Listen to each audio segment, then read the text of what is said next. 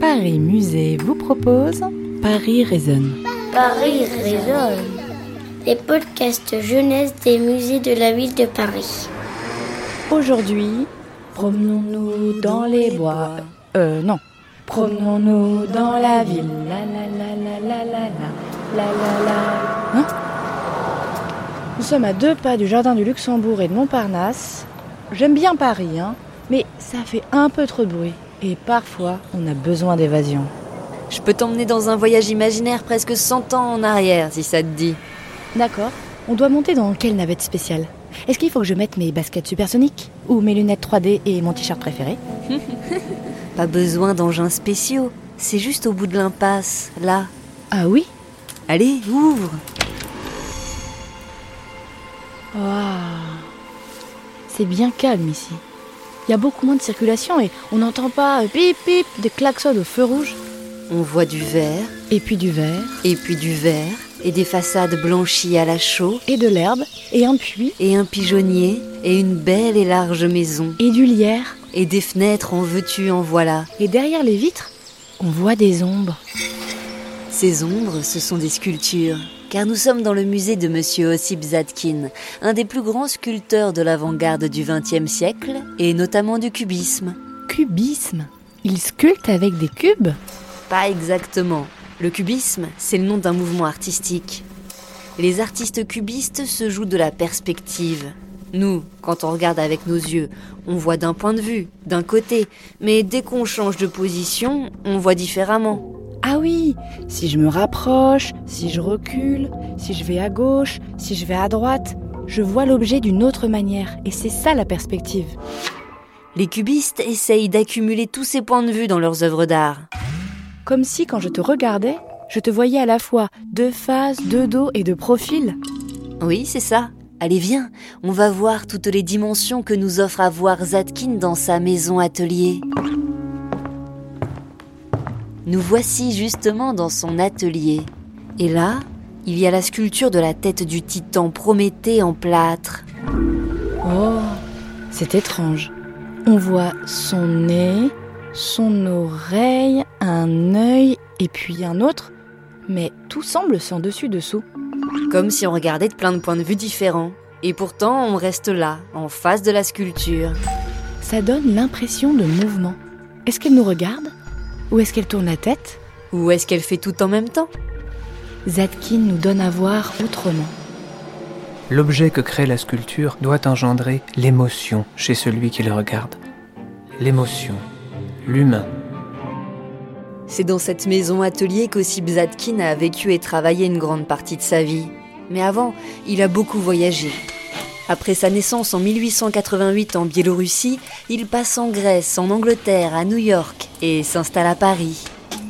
Depuis 1928, sa maison, c'est celle-ci, au cœur de Montparnasse. Il y vit avec sa femme, Valentine Prax. Elle, elle est peintre, lui, sculpteur. Dans cette oasis de verdure en plein Paris, ils vivent et ils créent. Partout autour de nous, on peut sentir l'esprit de l'artiste qui règne. Viens voir ma folie d'Assas et tu comprendras que la vie d'un homme peut être changée à cause d'un pigeonnier, à cause d'un arbre. Pour Zadkine, la nature est fondamentale. Elle est le socle de la vie et de son art. Je ne pourrai jamais vivre à un deuxième ou un troisième étage. Il faut que la semelle de mes chaussures racle la terre. Je dois être de l'espèce des rats et pas de celle des oiseaux. La terre, Zadkine marche dessus. Et il la sculpte aussi. Quand il a 12 ans, il découvre sa passion pour le modelage en glissant sur de la terre glaise en bord de rivière. Cette passion ne le quittera plus. Pour lui, c'est comme une nécessité. Comme respirer. Il, doit, dessiner, il, doit, sculpter, il doit créer. Dans cet atelier, il travaille sans relâche. Il se pose plein de questions, car on peut représenter les choses de mille façons. On peut les représenter très fidèlement, en suivant les courbes et les couleurs. Et on peut imaginer aussi en simplifiant les traits pour représenter l'essentiel. Hmm, je ne me pose pas toutes ces questions quand je dessine. Lui, Zadkine, n'en finit pas de chercher, de se questionner. Pour cela, il travaille tous les matériaux. Là, une tête d'homme en bois. Là, un oiseau en plâtre. Là, une musicienne en calcaire. Là, Une jeune fille à l'oiseau en granit. Du bois, de la pierre, de la terre cuite, du plâtre. C'est une conversation entre les matières. Mais qui parle comme ça? Quel boucan? Il y a une fête dans les parages Ça doit venir d'un des cafés d'à côté, la rotonde, le dôme ou la closerie des lilas. N'oublie pas que nous sommes au début du XXe siècle. Tous les grands artistes de l'époque se réunissent dans le quartier. Des poètes, des écrivains, des peintres, des sculpteurs. Là, Zatkin croise Picasso, Matisse, Apollinaire. Il discute avec Modigliani. Waouh, ça en fait du beau monde. Bon, à l'époque, ils n'étaient pas forcément connus. Mais aujourd'hui, on les connaît bien. Tous réunis au même endroit, ils se retrouvent autour d'un café pour penser et réfléchir à ce qu'ils vont peindre, sculpter, écrire ou dessiner. C'est l'effervescence de la pensée et de la création. Chacun dans son domaine cherche à faire un art comme on n'en a jamais vu. Ah, les bruits de conversation animée ont été remplacés par des bruits de toc-tac, tic-poc. Ce sont des bruits de taille de pierre. C'est Zatkin qui travaille avec ses outils de sculpteur. Un maillet, une sorte de marteau, avec lequel il frappe un burin bien tranchant. Il développe un style personnel très nouveau dans la sculpture. Il taille directement dans la matière. C'est comme s'il arrivait à lire dans les matériaux. Et il devine en son cœur des figures, des objets, des animaux. Un jour, un ami m'a fait cadeau d'un bloc de bois tordu. J'ai immédiatement imaginé un fauve, un vrai, un grand jouet. J'ai taillé avec un enchantement réel les deux pattes de devant qui lui manquaient. Je me sentais à nouveau charpentier. Ah Une sculpture s'approche de nous. C'est la grande Rebecca qui vient à notre rencontre. Elle est immense. Elle fait presque 3 mètres de haut. Elle est en plâtre peint et elle tient une cruche en appui sur sa nuque. C'est la femme porteuse d'eau. Jambes courtes, torse très allongé, le bras levé, juste quelques traits dessinent son visage. Elle est comme tout étirée.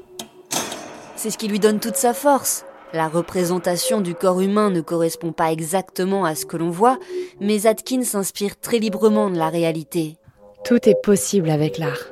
Chaque artiste a son langage, et on reconnaît bien ici celui de Zatkin. Ouf, elle est passée juste à côté de nous. À la base, cette sculpture, il l'a réalisée dans un tronc d'arbre. Il a deviné que la silhouette de Rebecca se cachait dans le bois et il l'a révélée. Magie. Moi, quand je regarde un nuage, avec un peu d'imagination, j'arrive à voir un mouton, une fleur, une balançoire. Eh bien, c'est pareil avec les pierres. Si tu regardes bien, tu peux voir plus loin qu'une pierre inerte et immobile. Concentre-toi, vide-toi l'esprit et regarde avec attention le caillou qui est dans ta chaussure. N'y vois-tu pas un visage? En partant des formes naturelles, on peut voir d'autres formes. Ce sont comme des messages cachés. C'est ce que fait Zadkin. Un morceau de granit devient une tête héroïque. Tout est sculptable. Avant cela, il faut regarder, observer et déceler la forme secrète des pierres. Devant la nature, regardez sans cesse, étudiez sans répit. Mais sachez choisir, car de toute façon on ne peut pas tout voir. Et d'autre part, on ne doit pas tout retenir. Oh, regarde, Zadkin est là, penché sur un caillou. À côté de lui, ses instruments de travail. Tu as raison, il regarde le bout de pierre et il imagine. Et là, ça y est, il bouge. Il prend ses outils et taille directement dans la pierre.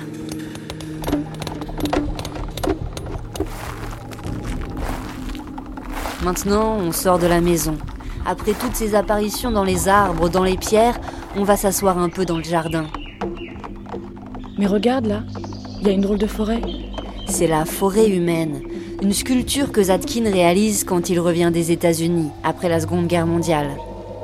Zadkin a traversé les grandes guerres du XXe siècle. Brancardier infirmier pendant la Première Guerre mondiale, il est gazé. Puis l'occupation nazie au cours de la Seconde Guerre mondiale lui a fait fuir l'Europe pour s'exiler aux États-Unis. Il revient en France après la guerre, bien changé, ravagé, mais il reprend vie. Il se nourrit de tout ce que le monde a subi, de tout ce qu'il a vécu, et il le met dans ses sculptures. Pour faire cette forêt, il modèle la terre et nous touche droit au cœur. On voit des bouts de bras, des bouts d'arbres, des bouts de corps. Il y a des trous, il y a des pleins, il y a des vides. C'est une image figurée des dégâts de la guerre. Je fis un groupe de trois personnages dont le bas était comme un lendemain de désastre, forme cassée, chaotique dans leur déchéance, et le haut, troué mais rebâti. J'étais devant la forêt humaine. C'est une évocation de la Renaissance, une note d'espoir après l'horreur. La fusion du corps humain et d'éléments végétaux constitue un des thèmes favoris de Zatkin.